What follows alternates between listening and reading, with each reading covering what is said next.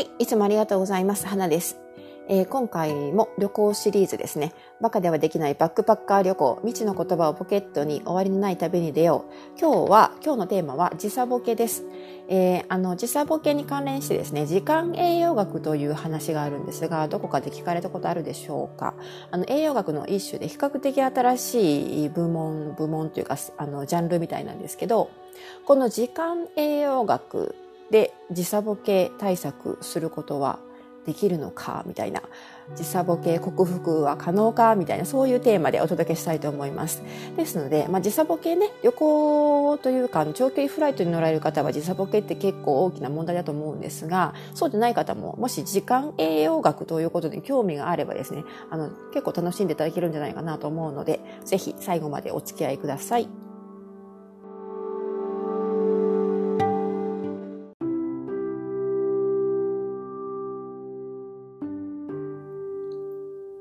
ずですね、あの、時差ボケの防止方法として、フライトを予約するときの話なんですが、私がおすすめするのは、なるべく現地着が夜到着のフライトにすることをお勧めします。時差ボケがね、しんどいとか、時差ボケが心配だという方はですね、まあ、朝着くフライトよりもできれば午後、夕方着、まあ、夜着のフライトを選ぶ方がね、おすすめかなと思います。これは、あの、私と夫の経験からあの言ってるんですけれど、やはりね、到着してすぐにホテルに入り、そして、あの、休息する、睡眠をとるということがですね、翌朝の元気のもとになると思うんですよ。ところが、あの、朝着のフライトだったとするとですね、まあ、飛行機の中でぐっすり眠れるという方もいると思うんですが、大抵の方はね、やっぱりね、朝到着すると、あのー夜まで寝て、寝ることができないとかね、そこで寝てしまうと時差ボケのもとになってしまうので、あの、朝、朝到着した場合、夜になるまで、睡眠とかね、休息を取るのを待たなくてはいけなくなってしまうんですよね。ですので、できれば夜到着、あるいはまあで、あまあ、理想的には夕方かなと思います。特に初めて行く土地勘のない土地とかだとね、あんまり遅く着きすぎると、その現地に着いてからホテルまでの移動が結構、あの、厄介というかね、トラブルの元になったりもしますので、できれば、あの、夕方、あるいは早めの夜ですね、宵の口あたりですね、そういう時間帯に到着するフライトを選ぶということ、これ一つのポイントだと思いますので、ぜひ、あの、検討してみてください。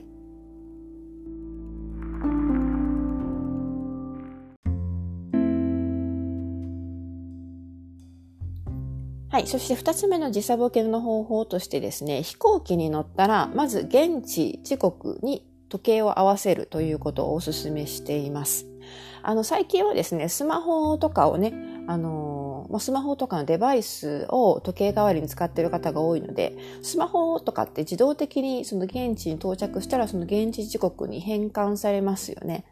はい。だと思います。だから、こう手動であの時計を合わせたりということはないと思うんですけれども、でもまあ手動でもしあの時間が変更できるのであれば、できるだけ飛行機に乗った、の乗り込んだ時点でもう時刻をね、現地時刻に合わせてしまう。これ、この方がおすすめです。はい。やはりね、あの、現地の時刻にできるだけ早く順応して、現地時刻に合わせて行動することが時差ボケ防止になってくるんですよね。ですので、えー私の場合はですね、タブレットを使ってる、主にタブレットを使ってるんですけど、やはりあの、飛行機乗り込んだら、もうあの、手動で時間を変更してしまうんですね。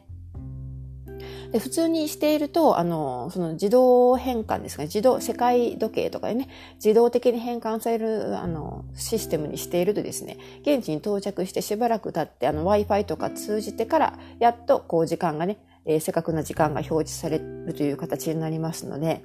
まあ、それよりは、えー飛行機に乗った時点から時刻を合わせる方が、あの、時価、時差ボケ防止という意味では、その方がおすすめですよという話です。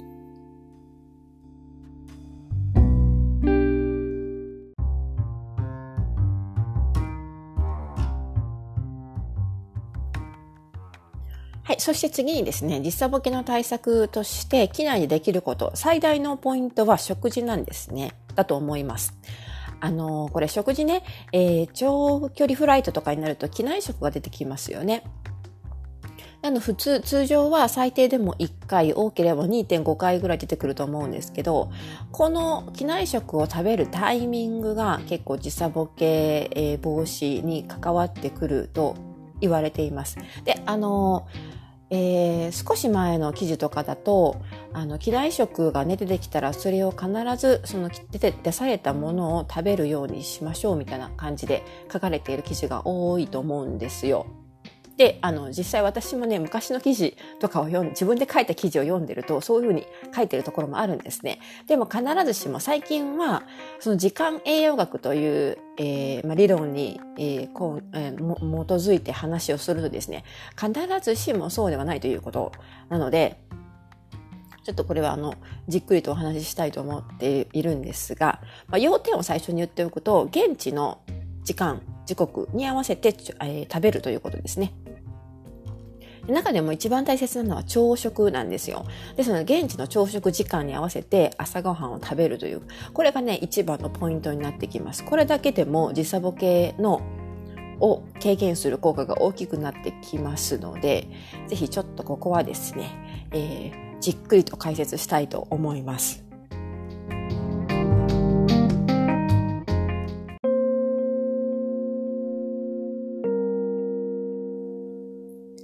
それで、あの、え、時間栄養学についてちょっとお話ししたいんですけど、あの、この時間栄養学というのは栄養学の中でも比較的最近のジャンルになります。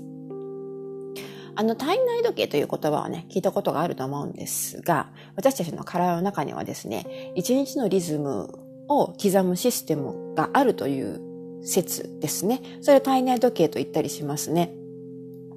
で、この一日のリズムを刻むその体内時計の根拠となっているのが時間遺伝子と呼ばれるものなんですね。これは、あの、すなわちですね、体のあらゆる細胞に体内時計があって、時間遺伝子、時計遺伝子が存在しているという話なんです。特に脳ですね、には、あの、メインの時計があって、これ、あの、実はですね、24.5時間という単位で、動いてるみたいなんですね。ちょっとあの、1日24時間とは若干ずれるみたいなんですよ。でですね、この脳にあるメイン時計以外にも、胃とかですね、腸、胃腸ですね、とかあの肝臓、腎臓、血管、そしてあの皮膚とかにもサブ時計というのが存在していると言われています。で、この時計遺伝子なんですが、これはね、あの別のジャンルとかではアンチエイジングとか若返りとか不老不死とかそういう研究のえー、ジャンルでもですね、注目されているものみたいですので、今ちょっとね、結構なトレンディーな話らしいんですよ。はい。でですね、あの、そもそもこの体内時計とかね、えー、時計遺伝子とか時間栄養学というのは、これはあの、例えば、あの、栄養学だけじゃなくて、医学とか薬学とか運動学にも意味があるんじゃないかというふうに研究が進められています。で、要するに体内時計というのは、あの、時間、えー、遺伝子、時計、時計遺伝子ですね、の働きで、行う、あの、こう、リズムがね、取られているんですけれども、この時計遺伝子の働きを損なうような食事とか、え生活、ライフスタイルを行って続けていると、病気とか体調不良になりやすいですよという、そういう話なんですね。ですので、今まで結構ね、ダイエットとか栄養学というと何を食べるべきかというふうな点に着目されてきたんですけど、これからは何を食べるべきかだけではなくて、いつ食べるべきか、その食べる時間帯によって、肥満しやすくなったりとか、ダイエット効果が大きくなったりとか、そういうふうな、あの、効果がね、変化がね、あるらしいんですね。こういうことを研究するというか、こういうことをメインとして、えー、ディスカッションする学問と言えばいいのかな？が、えー、時間栄養学です。で、この時間栄養学の考えに基づくとですね、実際ボケ対策のための食事のリズムというのが分かってくる、決まってくるという話なんですね。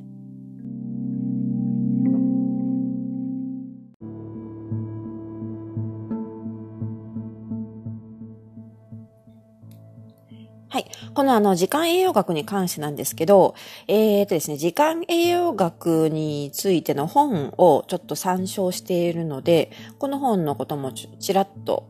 紹介しておきますね。これはあの、古谷明子さんという方が書かれている本なんですけれども、時間栄養学が明らかにした食べ方の法則という本を参考に、え、お話しさせてもらっています。ですので、もっと深くね、時間栄養学のことを勉強したいという方は、この本を読んでただけるといいんじゃないかなと思います。この本以外にも時間栄養学の本とか書書籍とかですね、えー、ネット上の記事とか結構出てますので、ちょっとね、あの、検索してみてください。で、あの、この本は時間栄養学について書かれている本で、その一部に時差ボケに関するセクションがあるんですけれども、主にあの、この今回のトークではですね、その時差ボケと時間栄養学の関係性についてのみピックアップして紹介しています。で、あの話を元に戻すとですね、あの、要するに、体内時計、先ほど言いましたけれども、私たちの体のね、体内時計、脳にあるメインの時計っていうのは24.5時間で動いてるらしいです。これはね、実は臓器によって変わってくるんですって。臓器によって1日の時間が違っているらしくて、それをね、あの、頑張って、あの、1日24時間しかないですからね、実際にはね。その1日24時間の、あの、まあ、スケールに合わせる必要があるんですよ。で、この脳のメイン時計も24.5時間というね、実際の24時間、1日24時間とはずれているので、これをですね、私たちの体っていうのは毎日リセットしているんですね。で、あのー、そういう意味で体内時計をリセットするというふうに言ったりするんですけど、このリセットに重要な、えー、インパクト、影響を与えるものが光と食事なんです。で食事の中でも特に朝食が大切で、でこの朝食っていうのは、英語で言うと breakfast と言いますね。あの、この breakfast というのは、この fast という、 fast というのはですね、FAST ですね。これ絶食のことを意味しています。あの、絶食というか、えっ、と、日本語でもファスティングダイエットと言いますよね。あの、絶食というかな、断食ですか。断食ダイエットのことを fasting と言いますが、これも同じ fast に由来した言葉ですね。で、これをブレイクすることがブレイクファーストとなるんですけれども、ブレイクつまり壊すとかね、あのそこでストップするという意味です。ですので、このブレイクファースト、朝食という意味にはそもそも絶食を中断する、絶食をストップするという意味から来ているらしいんですね。つまり、一日で最も長い断食時間、絶食時間というのはすなわち睡眠のことなんですけど、その後で食べる食事ということで、朝食、ブレイクファーストというふうに言われるらしいです。で、この朝食によって時計をリセットするんですね。体内時計をリセットすることができます。朝食を食べること、その絶食、長い絶食の後に食事をとる、ブレックファーストをとる、朝食をとるということで、自分の体が、あ、朝だというふうに、一日の始まりだというふうに認識するという、そういう考え方なんです。で実際にこの絶食時間というのは、あの、どじ具体的には何時間ぐらいなのかというとですね、まあ普通の、まあライフスタイル皆さん違ってくるので、まあ一概には言えないんですけれども、普通に、まあ1般的な話をするとですね、だいたい8時、7時とか8時ぐらいに夕食を食べ終えて、その後、ね、就寝しますよね。睡眠をとって、朝、例えば6時とか7時とか8時とかに朝食をとるとするとですね、だいたいざっくり見積もって10時間ぐらいの絶食時間になるんじゃないかなという話ですよね。これが例えば病院とかに行くと、結構あの、夕食時間がもっと早くなってね、あの、朝食時、就寝時間がきっちりとこう9時とか10時とかに決められて、で、朝は割とあの7時とか8時とかそれぐらいの食事をとるので、まあ、朝食えっ、と、夕食から翌朝の朝食の時間までの空き時間とか絶食時間として、だいたい13時間ぐらいになるんじゃないかというふうに、えー、この本では言われています。で、そうだと思います。病院の場合。はい。まあ、それがね、健康なライフスタイルということになるんでしょうね。はい。ということで、まあ、話をね、時差ボケの方にちょっとだんだん徐々に戻していきたいと思うんですけど、要するに、この、えー、朝食時間、絶食の後に食事をとるということで体が朝だというふうに認識するので、そのタイミングに合わせて機内でも食事をとるということが時差ボケ防止につながるというふうに、えー、古谷さんはおっしゃってます。はい。どうでしょうかね。ですので、まあ、現地時間にその時計を合わせてますよね。その時計を見ながら朝食、現地の朝食時間に近いところで機内食が出たら、すかさずそれを食べるというのが、あの、ポイントなのかなというふうに思います。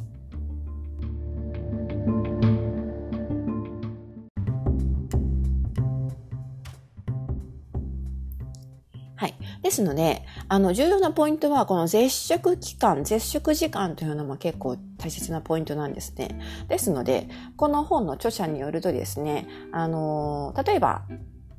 えー、日本とアメリカを結ぶフライトの場合ですね、一番最初に出てくる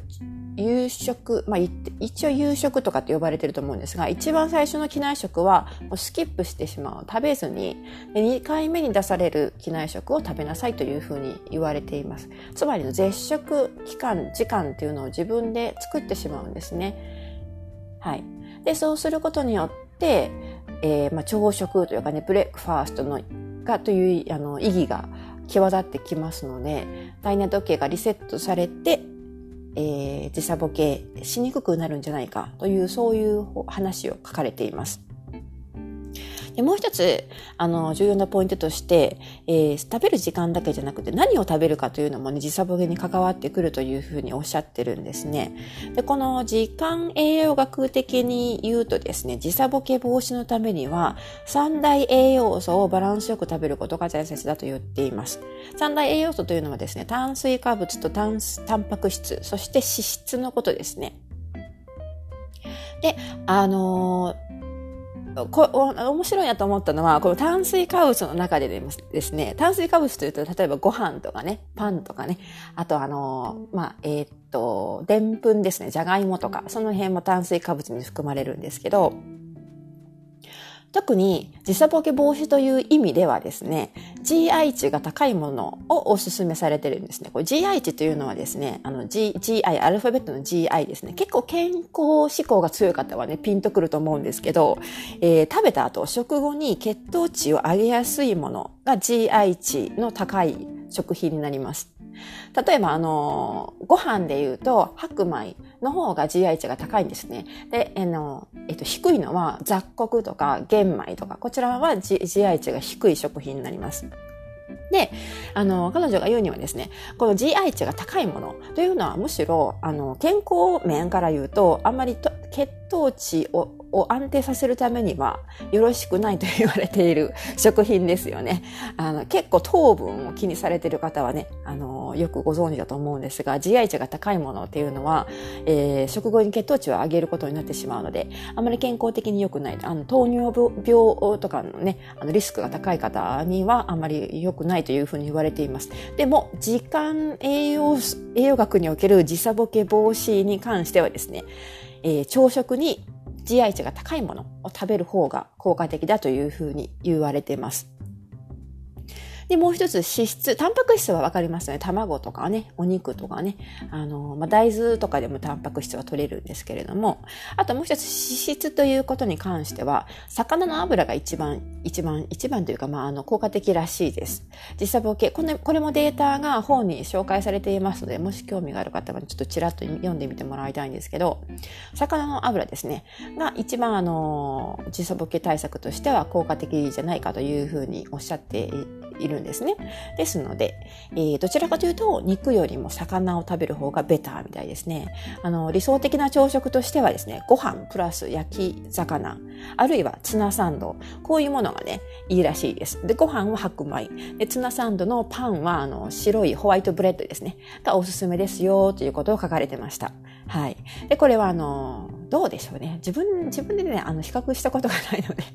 なんともわからないんですけれども、まあ、とにかく時差ボケがきつそうな時はですね、ツナサンドを食べようという、それだけ覚えておくと、ちょっと役に立つかもしれませんね。はい。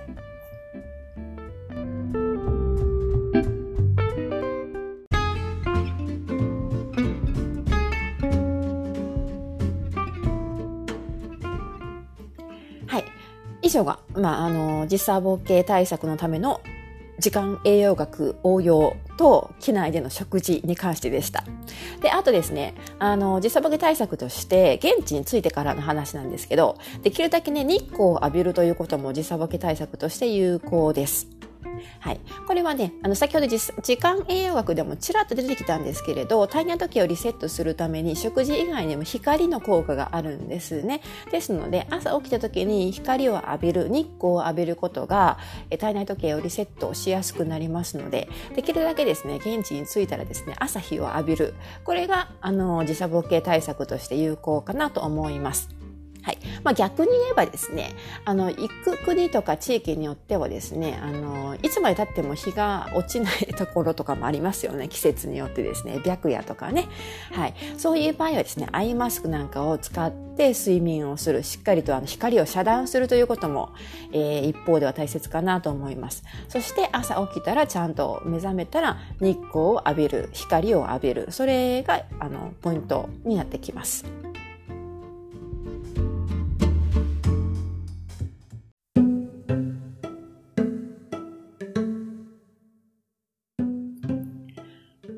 ここまでですね、時差ボケ対策としてできることのアイデアをいくつか紹介してきたんですが、えー、最後にですね、あの、これはどちらかというと、海外に住まれている方にお勧めできるアイデアなんですけれども、あの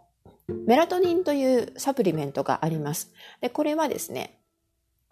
もともとメラトニンというのはホルモンの一種で、私たちの体内にあるものなんですけれども、体内時計を調整する役割があると言われているんですね。ですので、これを利用してですね、これがね、サプリメントとして販売されています。えー、あの、海外の話ですね。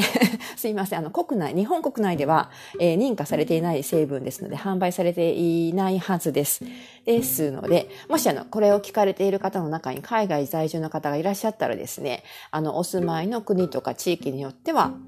普通のドラッグストアで販売されているかもしれないので、ちょっとチェックしてみてください。で、まあ、もともとね、体内にあるものですので、それほど危険性が、あの、あるというふうに、な認識ではないと思うんですよね。えー、ただですね、あの、まあ、副作用があるかもしれないという懸念がありまして、だから日本ではね、まだね、認可されていないと思うんですね。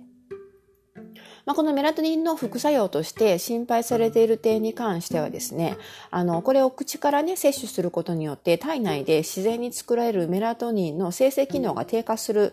えー、副作用があるんじゃないかとか、あとあのホルモンバランスに影響が出てくるのじゃないかとか、そういう懸念があるらしいです。でもまあその安全性というのが、あの、まだちょっと確実というか確認されていないので、日本では販売されていないません。カナダではですね、あの結構普通にドラッグストアで購入することができますので、まあカナダ在住の方とかね、カナダに旅行にいらっしゃる方はね、ちょっとあの、薬局でちらっと見てみてください。で、まあ、あの、副作用の心配とかもありますので、できればね、小さめというか、少量のものから摂取してみるといいと思います。これ、あの、えー、良質な睡眠を誘引してくれるということで、結構あの時差ボケとかね、海外出張が多くて時差ボケで、あの、いつも苦しんでいる方なんかは常用されている方が多いみたいです。で、私の夫もですね、海外出張が多いので、結構これはね、あの、定期的に服用していますね。私も時差ボケがすごくひどい時には、これを時々飲んでいます。で、やっぱりあの、まあ、自然、もともと自然のものから抽出した成分ですので、それほどね、あの、強い効果があるわけではないんですよ。どちらかというと穏やかに発揮するという感じですかね。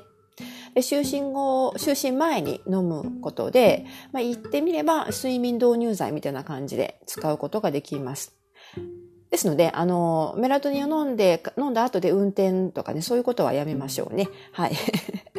で、あの、まあ、睡眠導入剤として使えますので、えー、まあ、良質の睡眠をとることができるということは、つまり翌朝の目覚めがね、ちょっと良くなってくるというか、すっきりするというか、そういう効果が期待できます。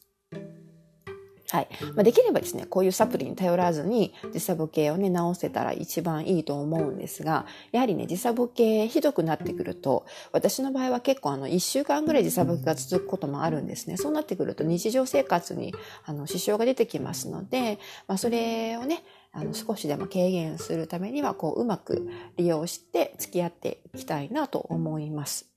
はい。ので最後に紹介させていただきました。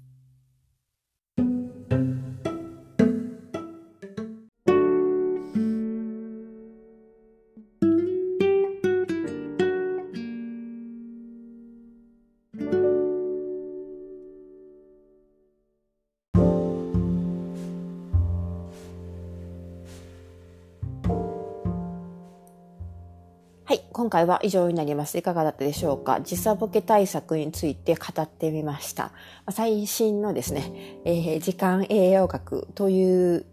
考え方を参考にしながら時差ボケ対策としてできることをね、ピックアップしてみたんですけれども、できればね、いくつかの方法を組み合わせて行うことで、さらにより効果的に時差ボケ対策ができると思います。あの、やっぱり時差ボケになってしまうとですね、旅行先とかでね、あの、こう、がっつり観光したいという時にですね、